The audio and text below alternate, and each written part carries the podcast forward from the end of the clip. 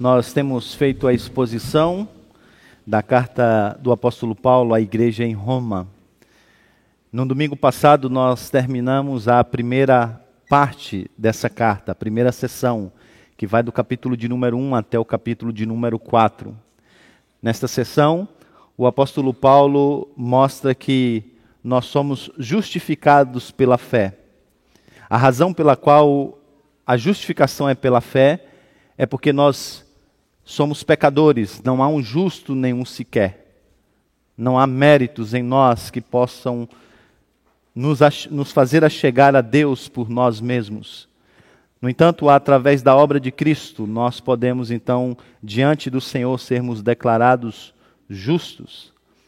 A partir de agora, do capítulo de número 5 até o capítulo de número 8, essa próxima sessão, o apóstolo Paulo vai fazer a aplicação dessa doutrina. Então aqui nós teremos elementos práticos ou os benefícios práticos da doutrina da justificação pela fé. E agora, começando no capítulo de número 5, do primeiro verso até o verso de número 11, o apóstolo Paulo vai começar a aplicação da justificação pela fé, apresentando alguns benefícios que nós temos ao recebermos o nosso Senhor e Salvador Jesus Cristo pela fé unidos a Ele e Ele estando em nós, nós podemos desfrutar já no presente de algumas coisas. Eu não quero cansar vocês com questões ligadas à língua original, por isso não vou falar durante a mensagem, mas vou dizer logo agora. É que muitos verbos aqui foram colocados em um tempo verbal que no grego é chamado de perfeito, que faz a descrição de uma ação feita no passado que os seus efeitos ainda permanecem no presente. E o apóstolo Paulo vai dizer que é isso. Aquilo que Cristo fez por nós no passado gera uma série de efeitos que se estendem para o nosso presente, de tal maneira que algumas coisas nós já podemos desfrutar hoje. E isso muda a nossa maneira de perceber e de ver a vida e resolve uma série de dificuldades, inclusive aquelas que nós temos na noite escura da alma, quando a tribulação não apenas bate a nossa porta, mas arromba a nossa porta e muitas vezes nos joga no chão. Nesse momento, o que, que nós devemos lembrar? Vamos ao texto. Romanos capítulo 5, de 1 a 11. Tendo sido, pois, justificados pela fé, temos paz com Deus. Por nosso Senhor Jesus Cristo, por meio de quem obtivemos acesso pela fé a esta graça na qual agora estamos firmes e nos gloriamos na esperança da glória de Deus. Não só isso, mas também nos gloriamos nas tribulações porque sabemos que a tribulação produz perseverança, a perseverança, um caráter aprovado, e o caráter aprovado, esperança. E a esperança não nos decepciona, porque Deus derramou o seu amor em nossos corações por meio do Espírito Santo que ele nos concedeu. De fato, no devido tempo, quando ainda éramos fracos, Cristo morreu pelos ímpios. Dificilmente haverá alguém que morra por um justo, embora pelo homem bom, talvez alguém tenha coragem de morrer. Mas Deus demonstra o seu amor para, para nós. Cristo morreu em nosso favor quando ainda éramos pecadores. Como agora somos justificados por seu sangue, muito mais ainda por meio deles seremos salvos da ira de Deus. Se quando éramos inimigos de Deus, fomos reconciliados com Ele mediante a morte de seu filho, quanto mais agora, tendo sido reconciliados, seremos salvos por sua vida. Não apenas isso, mas também nos gloriamos em Deus por meio de nosso Senhor Jesus Cristo mediante quem recebemos agora a reconciliação. Esta é a palavra do Senhor. Baixe sua cabeça, vamos orar.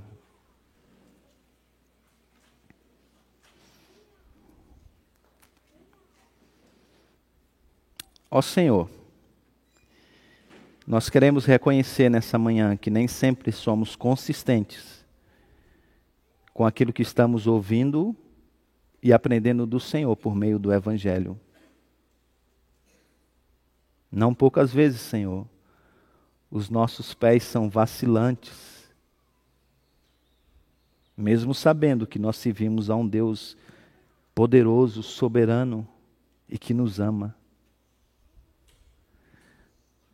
Somos tão fáceis, Senhor, em duvidar do teu amor em meio à tribulação, nos esquecendo rapidamente daquilo que o Senhor fez por nós na pessoa do teu filho. A nossa esperança nem sempre é forte, Senhor. Nós tememos o futuro. Nós tememos por nós mesmos. Quantos aqui nessa manhã até mesmo têm medo do tribunal do Senhor naquele grandioso dia? Por isso, Senhor, eu peço ao Senhor que o Teu Espírito Santo, nessa manhã, desvende os nossos olhos para vermos a beleza do nosso Salvador, da Sua obra, para que o Senhor nos ensine a viver com fé em meio às tribulações. Que essas verdades não apenas adentrem nos nossos ouvidos, Senhor, mas de fato desça de maneira profunda ao nosso coração e faça dela, Senhor, uma visão de mundo. Nos faz lembrar dessas coisas que vamos aprender nessa manhã, Senhor, naquelas noites escuras da alma. Em nome de Jesus. Amém. Adeus às armas.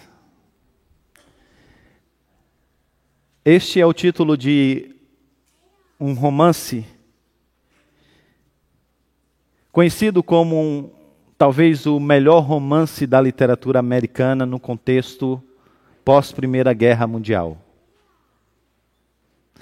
Essa história premiada foi escrita em 1929 e conta a história de um motorista de ambulância que foi ferido no fronte italiano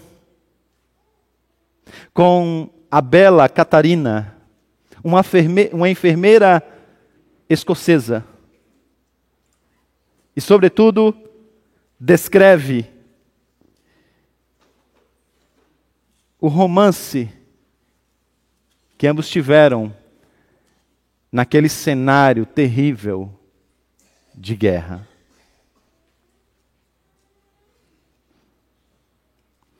Em certo momento da história, o protagonista, Frederico,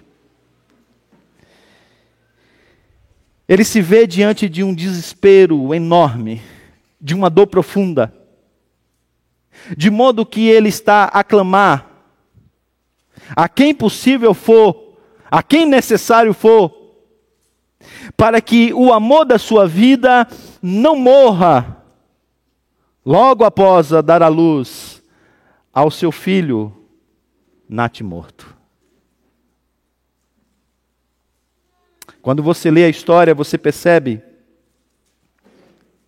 que é verdade que Deus ocasionalmente aparece em algum, alguns momentos na vida de Frederico. Ele é simpático ao sacerdote, ao padre que cuida do pelotão no qual ele está servindo. Todavia, Deus não é alguém que está presente na vida dele. Mas agora, agora que a mulher da sua vida está nesse momento de grande sofrimento, de grande tribulação, ele se volta para Deus, implorando a Ele que salve a sua vida. E ele não apenas se torna alguém que busca Deus, mas ele faz todas as promessas que ele pode para que Deus a salve e a faça viver. Veja, você já deve ter visto essa cena em outro lugar. Talvez você mesmo já tenha sido o protagonista de uma cena como essa, onde naqueles momentos de escuridão da alma, você se volta para Deus com os seus pedidos e eles vêm acompanhados de promessas e mais promessas, de coisas que você quer apresentar a Deus ou quer dar para Deus porque você acha que Ele precise, que Ele mereça. E por que nós fazemos isso? Porque essa ação é tão incomum para todos nós. Nós fazemos isso porque, de certo modo, nós pensamos que podemos nos acertar com Deus. Nós pensamos que podemos, de alguma maneira, aplacar a ira de Deus. Se estamos passando por um momento de tribulação, certamente nós concluímos é a mão pesada de Deus sobre as nossas vidas. Então nós precisamos fazer alguma coisa que de fato aplaque a ira de Deus, que o deixe mais calmo, não tão bravo. Pois bem, Paulo está escrevendo a uma audiência que tem uma percepção assim da divindade. Uma audiência que entendia que guerras, ferimentos, pobreza, doenças são causas imediatas da ira da divindade. E como já vimos nessa série, então era necessário apresentar algum tipo de oferenda para que esse Deus se tornasse propício, isto é, favorável a nós. E essa ideia ainda permeia no nosso coração. Queremos de alguma maneira, no meio do sofrimento, apaziguar a Deus. Bem, meus irmãos, é nessa hora que Romanos, capítulo de número 5, do verso 1 até 11, traz boas novas de alegria para nós que vivemos nessa incerteza e com o coração tomado de temor. É nessa hora que Romanos capítulo 5 nos apresenta uma ideia mais correta do caráter de Deus, sobretudo visto à luz daquilo que ele já fez na cruz pelos seus eleitos.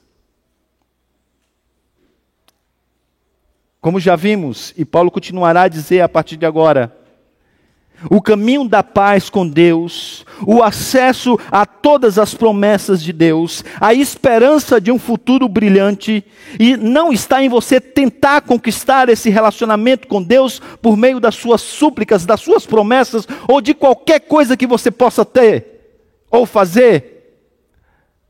Mas, como Paulo tem dito repetidas vezes, todas essas bênçãos da nova aliança, elas vêm a, a partir da obra de Cristo. Na verdade, é em Cristo que nós temos todas as coisas que nós queremos e todas as coisas que nós precisamos. E se tem uma coisa que pode aplacar a ira de Deus, cessar o castigo de Deus sobre a vida de qualquer pessoa, é Cristo. É Cristo. É Cristo é Cristo e nada mais.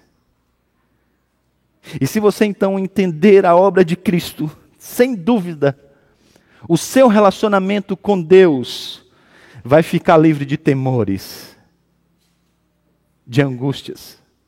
Se você entender a obra de Cristo, sem dúvida, a sua visão de quem é Deus vai mudar drasticamente. E quando você então tiver naquela noite escura da alma, você vai conseguir ter discernimento para ver essa noite escura da alma de uma outra perspectiva. de uma outra maneira.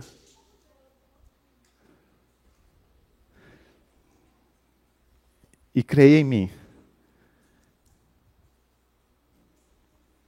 Você vai conseguir achar forças para lutar contra essa noite escura da alma, como você não acharia em nenhum outro lugar. O tema da, dessa manhã é este: Vivendo pela fé em tempos de tribulação. Vivendo pela fé em tempo de tribulação. Desde o capítulo 1, versículo 16 e 17, o apóstolo Paulo tem dito que o justo vive pela fé, de fé em fé. Em todos os momentos da vida, pela fé. Vivendo pela fé em tempos de tribulação. Vamos ver como a fé nos ajuda a lidar com a tribulação sobretudo a fé na obra e na pessoa de nosso Senhor e Salvador Jesus Cristo. Veremos isso em quatro partes. Em primeiro lugar, veremos que precisamos viver à luz da paz com Deus. Em segundo lugar, veremos que precisamos viver à luz da esperança em Deus. Em terceiro lugar, veremos que precisamos viver à luz do amor de Deus. E em, terceiro, em quarto e último lugar, veremos que, que devemos viver à luz da segurança em Deus. Vamos ao primeiro ponto então. Viva a luz da paz com Deus.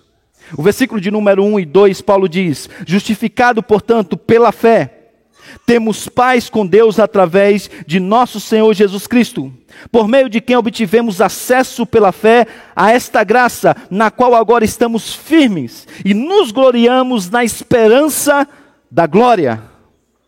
A paz aqui que Paulo está descrevendo não é a paz de Deus. Sabe, aquele sentimento tranquilo no coração, de plena satisfação, que nos ajuda a lidar bem no meio da, no, da noite escura da alma, onde o mundo está acabando a nossa volta e nós estamos tranquilos. Paulo diz sobre essa paz em outro lugar, Filipenses capítulo de número 4, mas aqui esse não é o sentido. A paz aqui descrevida por Paulo é a paz com Deus. É a paz com Deus. A paz com Deus é uma espécie de cessar-fogo. Nós vimos que até aqui que por causa da sua santidade, a ira de Deus se revela sobre o filho da desobediência, todos, sobre todos os desobedientes. Já vimos a definição de quem são esses desobedientes: Todos, porque não há um justo nenhum sequer. E Paulo descreveu então que, por causa da santidade do Senhor, por causa da nossa queda, há uma hostilidade entre Deus e a humanidade. Deus está irado diante da humanidade. Agora, Paulo está dizendo que, por causa da obra de Cristo na cruz, quando nós cremos em Cristo, nós temos paz com Deus. A inimizade então foi retirada. E se você lê o livro de Hebreus, você vai perceber que essa paz, ela não é uma paz passageira. Efapax é a palavra grega que o autor de Hebreus mais usa para dizer que a obra de Cristo é uma vez por todas. Então, o que ele conquistou na cruz, que agora é direito nosso, é algo que você não perde nunca. É uma vez por todas. E o apóstolo Paulo diz que a paz com Deus não significa menos do que isso, mas é muito mais do que isso. Por isso que logo em seguida ele diz que agora, por causa da paz que nós temos com Cristo, nós temos livre acesso a Deus. Uma descrição desse, da maneira como nós agora podemos nos aproximar de Deus, o Rei soberano, o Santo. E podemos fazer isso sem medo, porque Ele não vai nos matar porque ao nosso, ao nosso lado está o seu filho que morreu por nós. E a cena aqui então é você adentrando em um grande palácio, em um para se encontrar com um rei soberano. E você faz isso, como diz o autor de Hebreus, com intrepidez. Você adentra aquele palácio sem temor algum. E você tem esse livre acesso porque Cristo, Cristo, morreu por você. Observe vocês então que a justificação não tem apenas um aspecto negativo, isto é, a remoção da culpa. A justificação tem um efeito positivo. Isto é, a remoção da inimizade, de maneira que agora nós podemos ter relacionamento com Deus. Tomando essa cena então, imagine você quando as portas são abertas Deus te recebe com um sorriso grande no rosto, de braços abertos e diz: Vem cá, filho, pode se aproximar. Uma das cenas que eu mais espero no novo céu e na nova terra é poder dar um abraço forte no meu Senhor e Salvador Jesus Cristo. E eu vou me aproximar dele sem medo algum, porque eu não sou mais nenhum estranho a ele. Ele é meu amigo e eu sou o seu amigo. A justificação, diz Paulo, ela produz isso. Sabe, meus irmãos, eu imagino que hora ou outra, a Rússia e a Ucrânia vão acabar por fechar aí algum tipo de acordo de paz, e pelo menos eu oro e espero que isso aconteça. Ah, sabe, mas eu tenho desconfiança se Putin e Zelensky, eles um dia serão grandes amigos. Eu não estou certo disso. Pode ser que o tratado de paz coloque um cessar-fogo. Ah, mas a amizade talvez, em termos profundos, nunca aconteça. E o que Paulo está descrevendo aqui é algo, é algo glorioso. Porque Deus não apenas levantou a bandeira da paz, por nós através de Cristo Jesus, mas Ele nos chama para a reconciliação com Ele mesmo. Por isso agora você tem acesso a Deus. E você tem não apenas acesso a Deus, mas você tem agora também esperança da glória. A palavra esperança aqui ela é fraca para traduzir a força do texto grego, que diz não apenas um desejo de algo, a nossa esperança do mundo sempre é aquela, ah, eu espero que um dia dê certo. É sempre desse tipo. Mas aqui o que o Paulo está dizendo é essa convicção da glória. Nós que outrora estávamos destituídos da glória de Deus, agora temos a convicção de que estaremos para todo sempre na glória de Deus, na presença gloriosa de Deus. Então o apóstolo Paulo está dizendo que o caminho para a paz com Deus, esse caminho o acesso a essa graça da esperança gloriosa de Deus. Não está em você tentar conquistar essas coisas com as suas súplicas e com as suas promessas, com os seus méritos ou com o seu próprio braço. Em vez disso, está em você confiar em Cristo Jesus, na sua obra salvífica, e assim abraçar ou ser abraçado, melhor dizendo, por essa justificação. E se você entender isso, você vai começar então a viver com menos temores. Imagine na cultura grego-romana, quando os desastres, as epidemias, as tudo acontecia, era, aquele, era aquela loucura, porque os deuses devem ter alguma coisa contra nós. Consegue ver as emoções? A instabilidade emocional e espiritual. Ora você está bem com Deus, ora você não está bem com Deus. Paulo diz: não. Você sempre estará bem com Deus quando você é abraçado por Cristo. Sempre. E é para todos sempre. E você pode descansar nessa verdade. Porque agora você está em paz com Deus. Você está em paz com Deus. Então deixe-me dizer duas coisas. Coisa número um. Quando você começa a pensar em retrospectiva, quando você está num momento da noite escura da alma, de sofrimento, e quando você começa a pensar, o que, que eu fiz para merecer isso?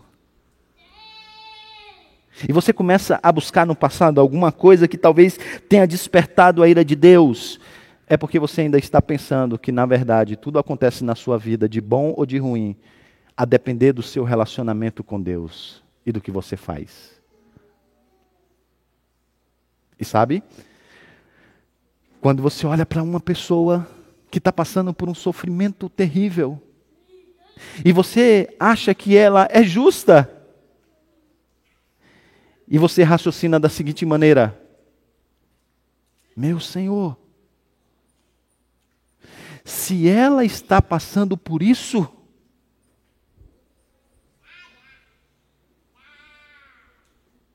o que que não me espera pela frente?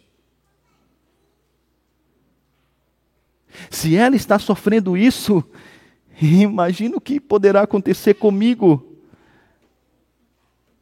Mais uma vez você está pensando que o nosso relacionamento com Deus é baseado sempre naquilo que nós fazemos ou deixamos de fazer. Sabe, eu não quero nessa manhã deixar de lado os juízos temporários de Deus e que Deus nos disciplina para a nossa correção. A gente já tratou isso em outros momentos. O que eu quero que você entenda é que o seu relacionamento com Deus, por causa de Cristo Jesus, agora é baseado nos méritos dele, não no seu. Não nos seus méritos. Agora alguém pode dizer, pastor, mas diga aí.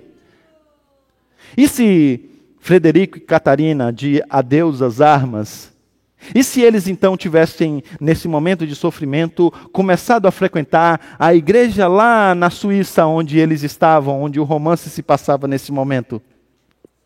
E se de repente eles abraçassem a Cristo pela fé?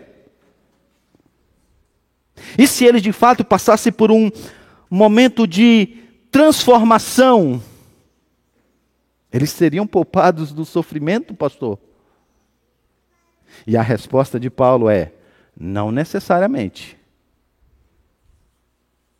Se você leu com atenção ou ouviu com atenção a leitura do texto, você deve ter percebido que o apóstolo Paulo reconheceu que essa alegria exultante, gloriosa da obra de Cristo, essa alegria, ela invoca uma esperança que te fortalece, mas ela não pode abafar. Ela não pode abafar o realismo das aflições, das agonias existentes nessa peregrinação até a concretização dessa esperança e da gloriosa promessa de Deus. Então alguém pode se perguntar nesse momento: então qual diferença tem você ter acesso à paz, acesso a Deus e acesso a essa esperança gloriosa de que um dia estaremos com Ele para todo sempre. Bem, vamos então ao segundo ponto. Em segundo lugar, viva a luz da esperança de Deus. O apóstolo Paulo diz nos versos de número 3 e 4: Não só isso, mas também nos gloriamos na tribulação porque sabemos que a tribulação produz perseverança, a perseverança, um caráter aprovado, e o caráter aprovado, esperança. O apóstolo Paulo vai dizer que a esperança faz toda a diferença. Toda a diferença. Toda a diferença. E o ponto do apóstolo Paulo é que se você encarar a tribulação sem essa esperança futura, o seu sofrimento o destruirá. Agora, se você enfrentar a tribulação à luz dessa esperança futura, o seu sofrimento te fortalecerá. É o que ele está dizendo. E o ponto do apóstolo Paulo aqui é o seguinte: você pode se alegrar diante da tribulação. Porque quando a tribulação bate a sua porta ou arromba a porta da sua casa, se você está em Cristo, ela não é mais um sinal da ira de Deus contra você, da ira eterna de Deus contra a sua vida. Ao contrário, Ela é uma descrição dessa capacidade de Deus de criar dentro de você perseverança, um caráter aprovado e esperança. Então, olhe e perceba no texto que tudo começa com a tribulação, mas o ponto final é a esperança. Mas esperança de quê? Em quê? E a resposta do apóstolo Paulo é: do mundo vindouro. Do mundo vindouro. Então, o sofrimento é uma das maneiras que Deus usa para te fazer tirar os olhos desse mundo e colocar os olhos no mundo vindouro. Então, veja, não é que o crente não passa por sofrimento, como diz a teologia da, da confissão positiva ou da, da prosperidade. Não, não. O crente passa por sofrimento e Deus permite o sofrimento nas nossas vidas. Agora, eles não são sinônimo, sinônimos, sinônimo da ira eterna de Deus sobre nós. Não, não. Eles são permitidos como um meio no qual Deus desenvolve no nosso coração uma esperança robusta no mundo por vir. Sabe, irmãos? É Deus fazendo-nos lidar com a realidade desse mundo quebrado, para que depois dessa realidade você olhe para os céus e diga: Maranata, ora vem, Senhor Jesus.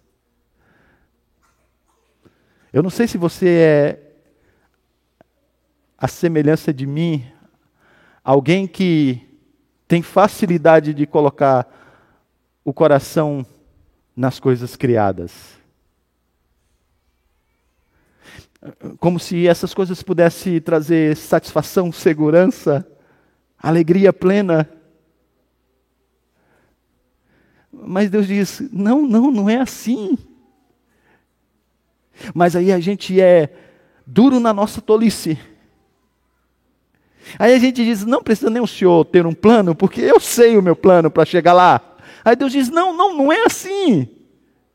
Mas você sabe que você é duro no seu coração. Aí Deus permite então sofrimento. E aí é como se você caísse em si. E aí você olha para o alto e diz: Ó oh, Senhor, como é difícil viver nesse mundo quebrado. E aí Paulo está dizendo que o sofrimento, então, agora te faz mudar o foco. Por isso que é comum, depois de um grande sofrimento na vida, o senso de urgência mudar. Por que, que o senso de urgência mudou? Porque agora a gente começa a ver as coisas de outra maneira e o nosso foco muda. E aí Deus está alegre, feliz em proporcionar isso. Porque Ele tem prazer no sofrimento? Não, Ele não é masoquista. Porque nós devemos ter prazer no sofrimento? Não, se Ele odeia o sofrimento e as consequências da queda, porque nós amaríamos. Mas porque Ele está produzindo isso no seu coração, para despertar em você esperança da glória. E é nesse sentido que todas as coisas cooperam para o bem daqueles que amam a Deus. Quer isso de maneira prática? Quando você perde o emprego, você não deve se alegrar porque você perdeu o emprego.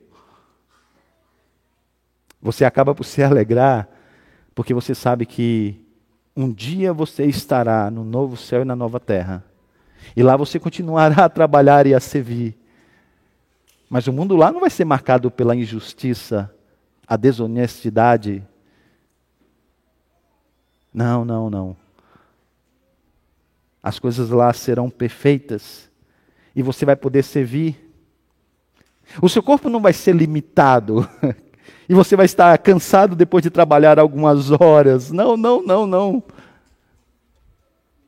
Você vai poder servir sem os efeitos da queda. E mais do que isso, você vai ter um prazer pleno naquilo que você faz.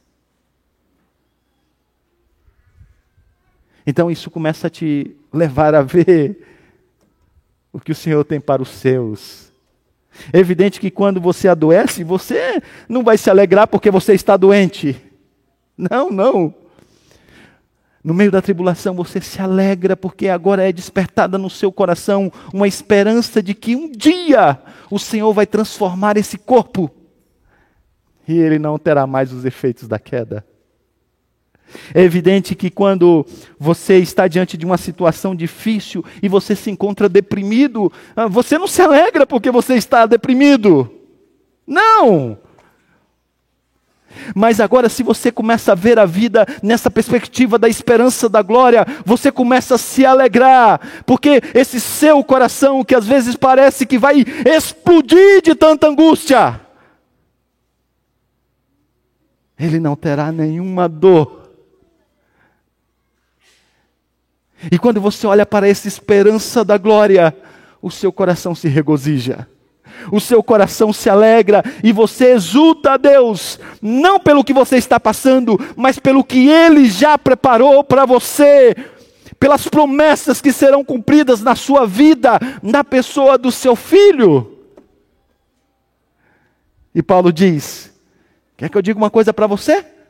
Deposite todas as fichas nisso. Coloque todos os ovos nessa cesta, porque essa esperança jamais vai te decepcionar. Não é que você vai chegar lá e vai encontrar uma outra coisa, um novo mundo caído, a Terra 2.0. Não, não! Você vai encontrar exatamente o que ele disse que daria para você.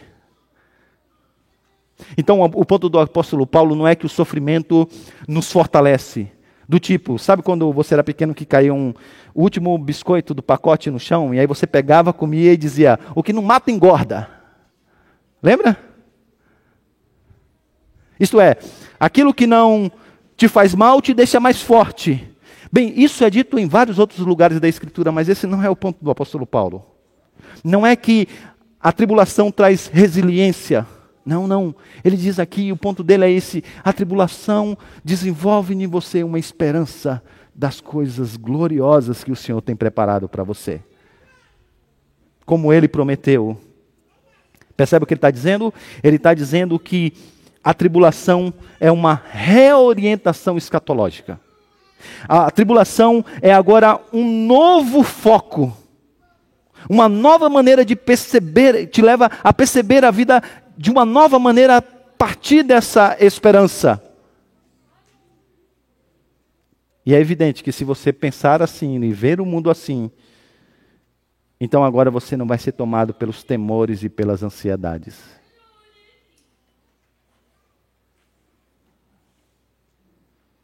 Você com certeza vai agora falar assim: o Senhor tem um plano, Ele sabe de todas as coisas,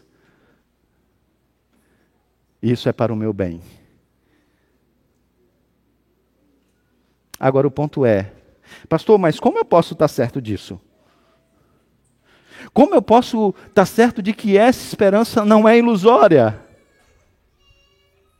Ou ainda você pode se perguntar: como Paulo sabia que, em meio ao sofrimento,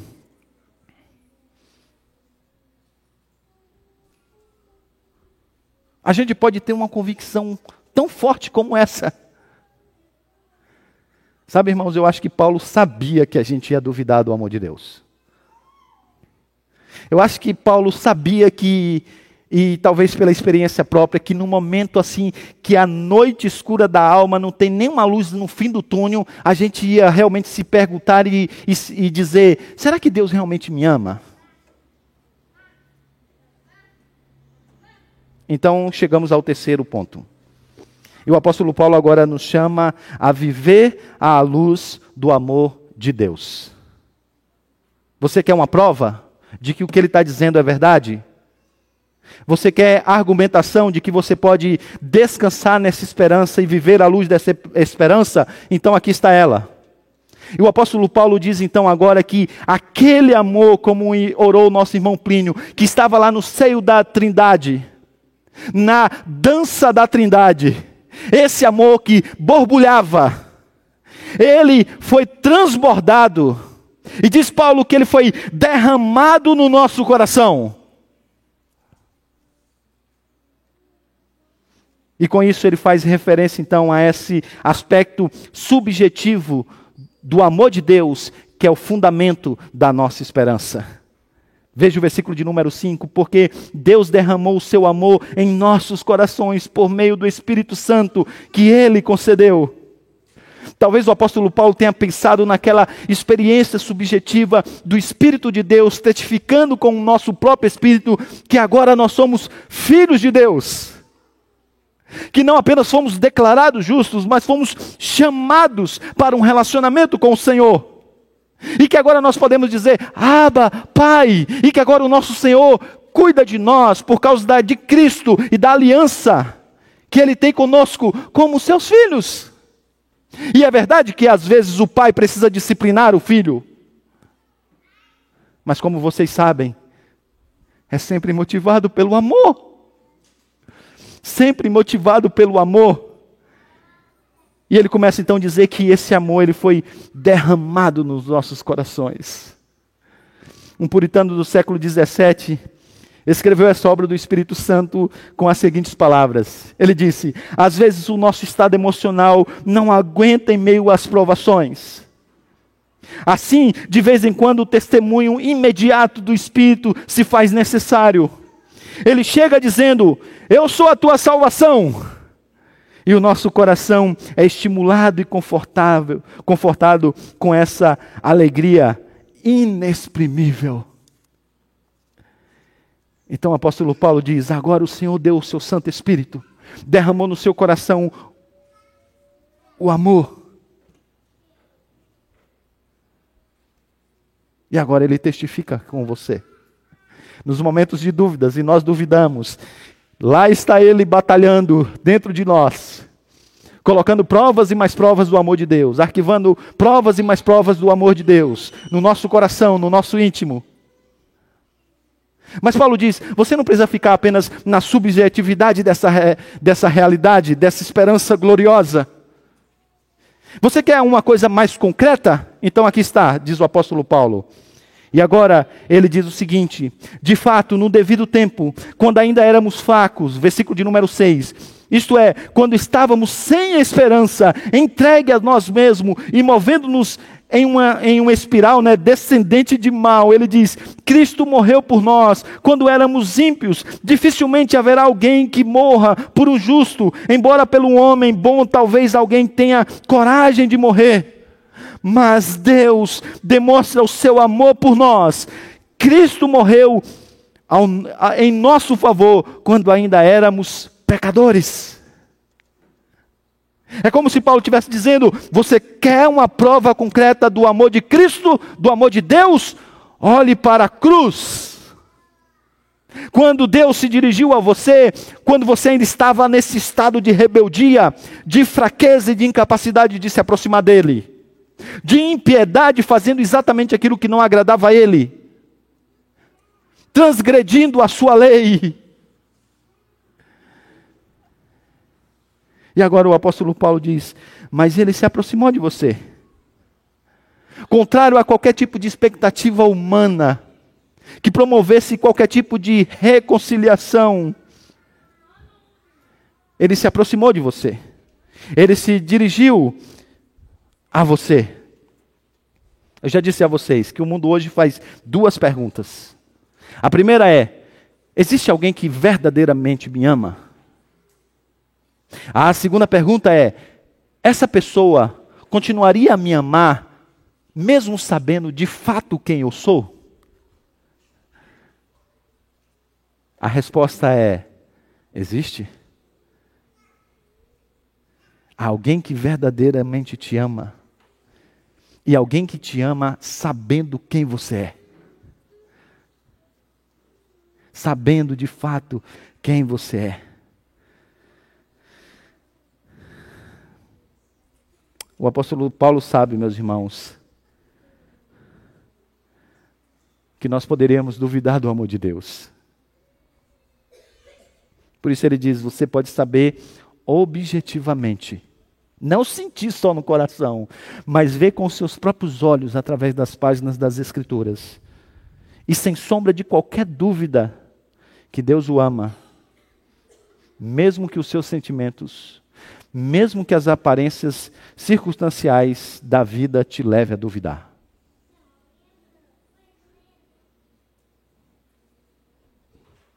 Em meio às, aos sofrimentos, a gente costuma a duvidar do amor de Deus, né? Olha, nós não deveríamos fazê-lo. Porque ele já deu provas irrefutáveis de que ele nos ama. A maior dela está na cruz. Na cruz. Porque Deus amou o mundo de tal maneira que deu Cristo Jesus para morrer. Para que todos aqueles que nele crê não pereça, mas tenha a vida eterna. Mas talvez você já tenha passado por essa fase.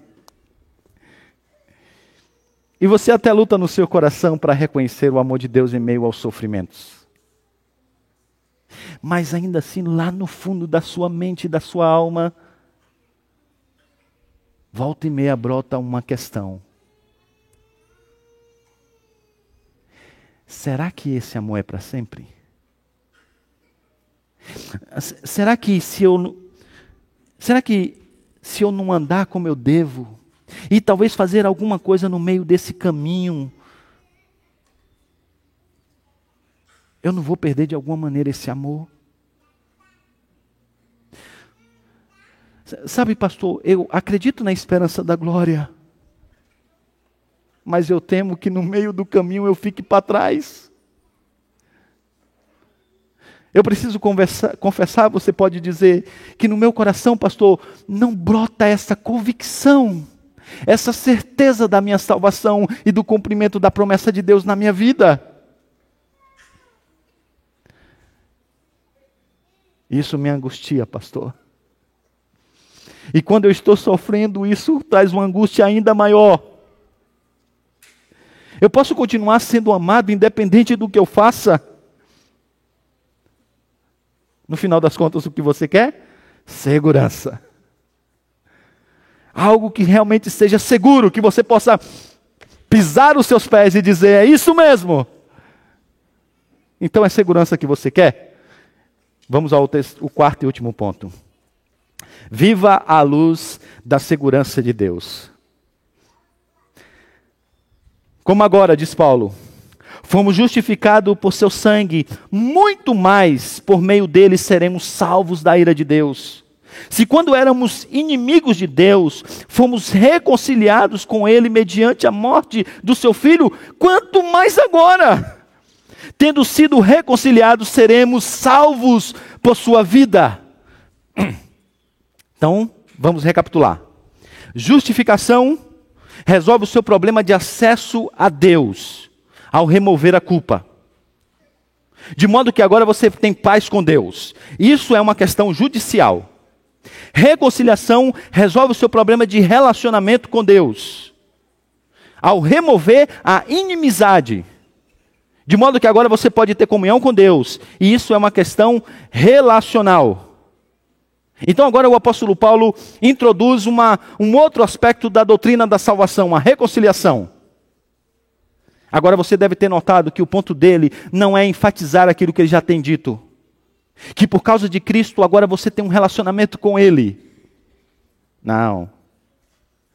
Apesar disso estar aí no texto, você já deve ter notado que a ênfase do apóstolo Paulo é dizendo: Você olhou o custo para que isso pudesse acontecer? E agora, fazendo uso de um recurso literário usado por, pelos rabinos e também usado pelos, pelos filósofos gregos, ele então agora parte de uma argumentação do mais para menos ou do maior para o menor. E a lógica ah, é, é a seguinte: se Deus fez a coisa mais difícil, não faria ele a fácil? Se Deus fez a coisa mais difícil, não faria ele a fácil? Bem, ele resolveu te dar acesso a ele quando você era um ímpio, um pecador, um rebelde. Ele resolveu remover a inimizade quando você era um pecador.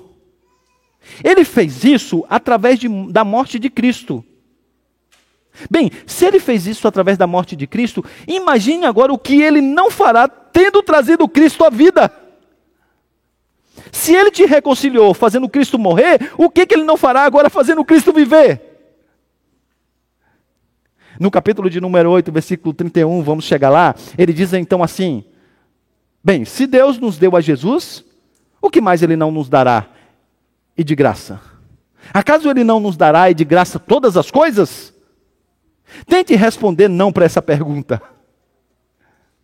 Então, esse é um recurso retórico fortíssimo para que você se veja sem outra opção a não, a não ser reconhecer: não é isso mesmo. Se Deus deu a Jesus, o que mais Ele não pode nos dar para garantir a nossa salvação? Ele não nos dará de graça todas as coisas? A resposta é: sim, Ele dará. E aí então Paulo está dizendo: então você pode ficar seguro. Você pode ficar seguro de que Ele vai continuar te amando até o fim. Por quê? Porque Deus não mais está irado para sempre com você. Por causa da obra de Cristo. É como se ele estivesse dizendo: criatura, acorde para esse fato. O seu status diante dele mudou.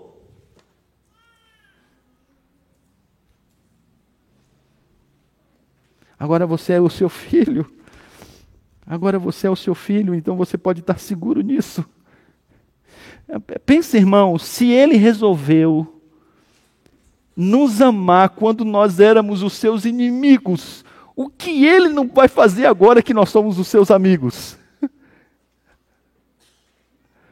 A não ser que você postule que Deus não é um amigo legal. Você sabe que ele é. Mas se você sabe que ele é, por que então você fica duvidando? Ou quando as coisas acontecem na sua vida, você logo acha que ele está muito bravo com você. Como se ele fosse um amigo temperamental. Não! Então agora você pode olhar para a tribulação com uma outra perspectiva. Você pode dizer: O Senhor está me aproximando da glória.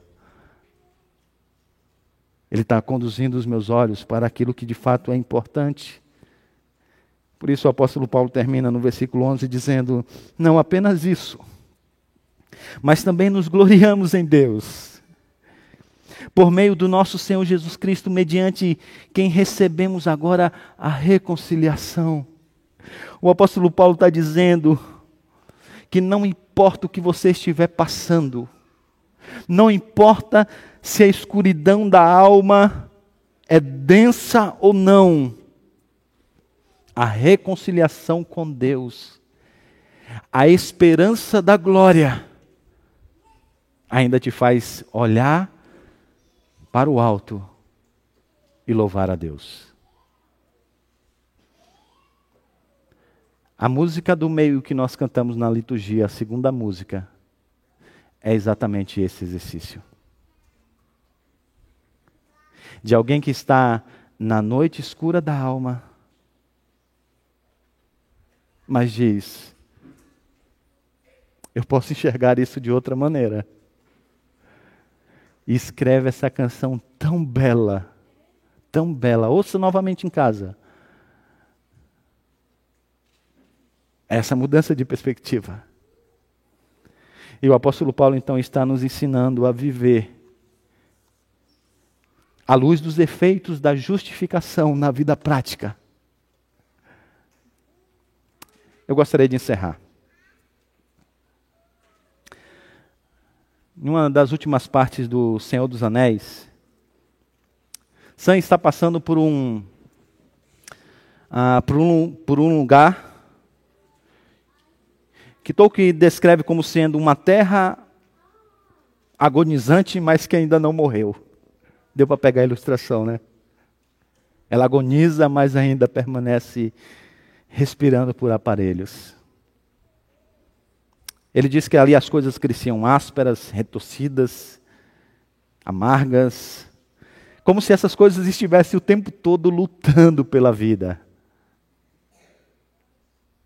E ele disse que quando Sam está lá no alto de uma montanha, ele vê assim entre as nuvens, as nuvens, uma estrela que reluz em momentos. Tolkien descreve que a beleza dessa luz era tão arrebatadora, tão profunda que tomou o coração de Sam. E aí então, quando ele foi tomado por aquela luz, é como se ele deslocasse a sua atenção daquele cenário do mundo quebrado. E mesmo que por alguns momentos se concentrasse apenas na beleza daquela luz.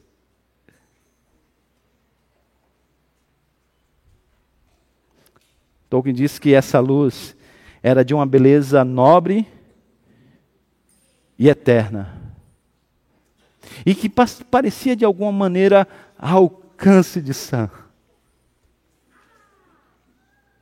E aí o autor diz que então, por um momento,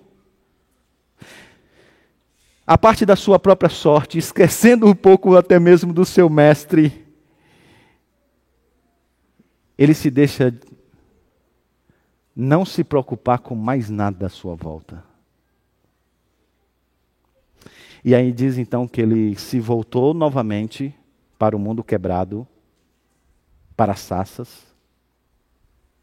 E ele então deitou, deitou-se. E ali agora ele dormiu um sono profundo e despreocupado. Dando voz a Sam, Tolkien diz que até aquele momento ele andava confiando no seu plano e na sua destreza. Ele, chegou, ele chega a reconhecer que a música que ele outrora cantara não trouxe muita esperança, porque de qualquer modo era sobre ele sobre o mundo caído. Assim são as nossas canções.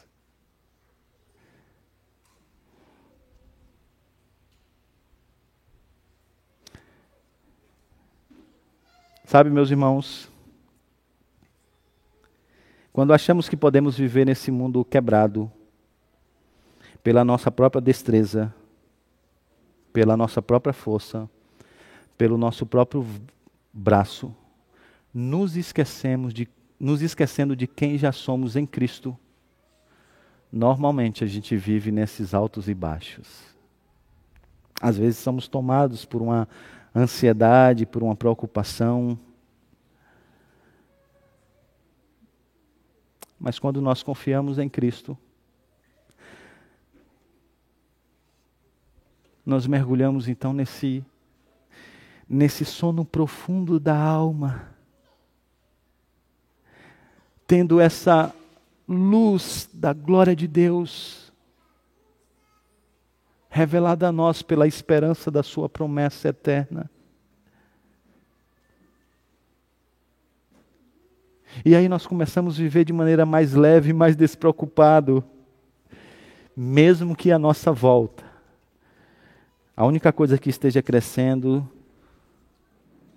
sejam coisas ásperas, retorcidas, amargas, quebradas mesmo que a nossa volta o cenário seja todo de guerra. Porque a gente sabe que agora nós temos paz com Deus. Então, no mundo cheio de tribulação, faça quatro coisas. Viva a luz da paz com Deus. Viva a luz da esperança em Deus. Viva a luz do amor de Deus e viva à luz dessa segurança que você pode ter em Deus. A beleza do Evangelho está no fato de que tudo repousa em Deus cumprir a sua promessa. Como tenho dito repetidas vezes, não é o povo de Deus que leva a promessa de Deus adiante. É Deus que, por causa da sua promessa, leva o seu povo adiante. E você pode confiar que o Senhor fará isso até o fim. Porque essa esperança nunca, nunca, nunca, nunca vai nos decepcionar. Cá estamos nós agora para poder participarmos da mesa do Senhor. E esse é o sinal visível dessa aliança. Como eu tenho dito a vocês, o autor de Hebreus, ele descreve a obra de Cristo sempre dizendo que ela foi feita uma vez por todas. Efapax. Uma vez por todas, uma vez por todas, uma vez por todas. Na cultura grego-romana era assim.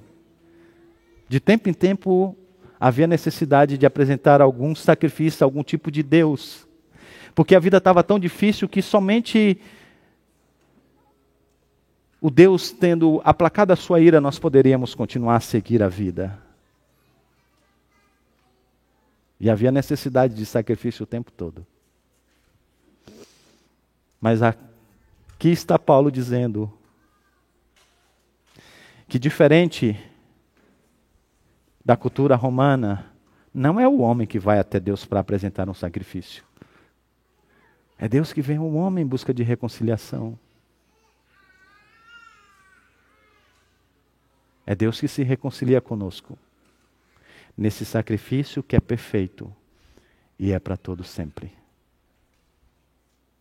É por isso que quando o Senhor pegou naquele dia o pão, ele disse: Isto é o meu corpo que será partido por vós. Uma vez? Duas vezes? Três vezes? Não. Uma única vez. Ele disse que esse é o sangue da nova aliança Você sabe por que ele foi para o Pai e hoje ele está assentado à destra do Pai como sumo sacerdote? Porque o sacrifício acabou. Se você ler a cultura judaica, você vai ver que lá nos utensílios do templo, uma coisa que não havia era cadeira. Não dá tempo de sentar. Milhares e milhares de sacrifícios sendo apresentados, o sacerdote não podia fazer outra coisa a não ser trabalhar, trabalhar, trabalhar, trabalhar, trabalhar mas o Senhor terminou o seu trabalho. E essa é a prova de que se você é um eleito do Senhor, Ele te ama para todo sempre. E que agora você pode ter comunhão com Ele. Pode ser amigo do Senhor. E Ele agora se faz presente no nosso meio. Isso não se torna o corpo de Cristo. Mas isso não quer dizer que o Senhor não esteja aqui, presente espiritualmente no nosso meio nós vamos participar da mesa do Senhor. Eu queria convidar o pessoal da música para que pudesse estar aqui conosco.